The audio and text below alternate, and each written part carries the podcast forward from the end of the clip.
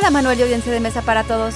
En días pasados nos enteramos de que el popular portal de videojuegos Nutaku decidió conmemorar el pasado mes del orgullo con la creación de un fondo de inversión de 5 millones de dólares para videojuegos de temática LGBT a distribuirse a lo largo de tres años. ¿Pero qué tan populares son estos juegos en el oeste?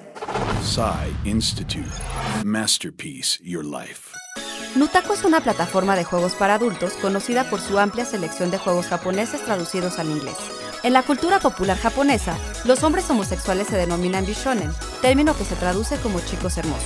La inclusión de sexo y desnudos en los videojuegos ha sido un tema controvertido desde los primeros días de la industria, y por lo general, este tipo de materiales no llegan al oeste en inglés. Sin embargo, si bien la homosexualidad es relativamente inocua entre las celebridades, se considera aún una rareza debido a la rígida y conservadora estructura social de Japón.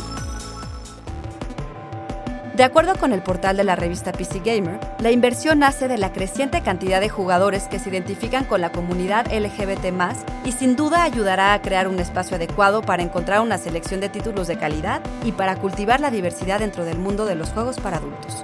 Para que vean que jugar no solo es cosa de niños. Idea original y guion de Antonio Camarillo. Soy Ana Goyenechea y nos escuchamos en la próxima cápsula SAE.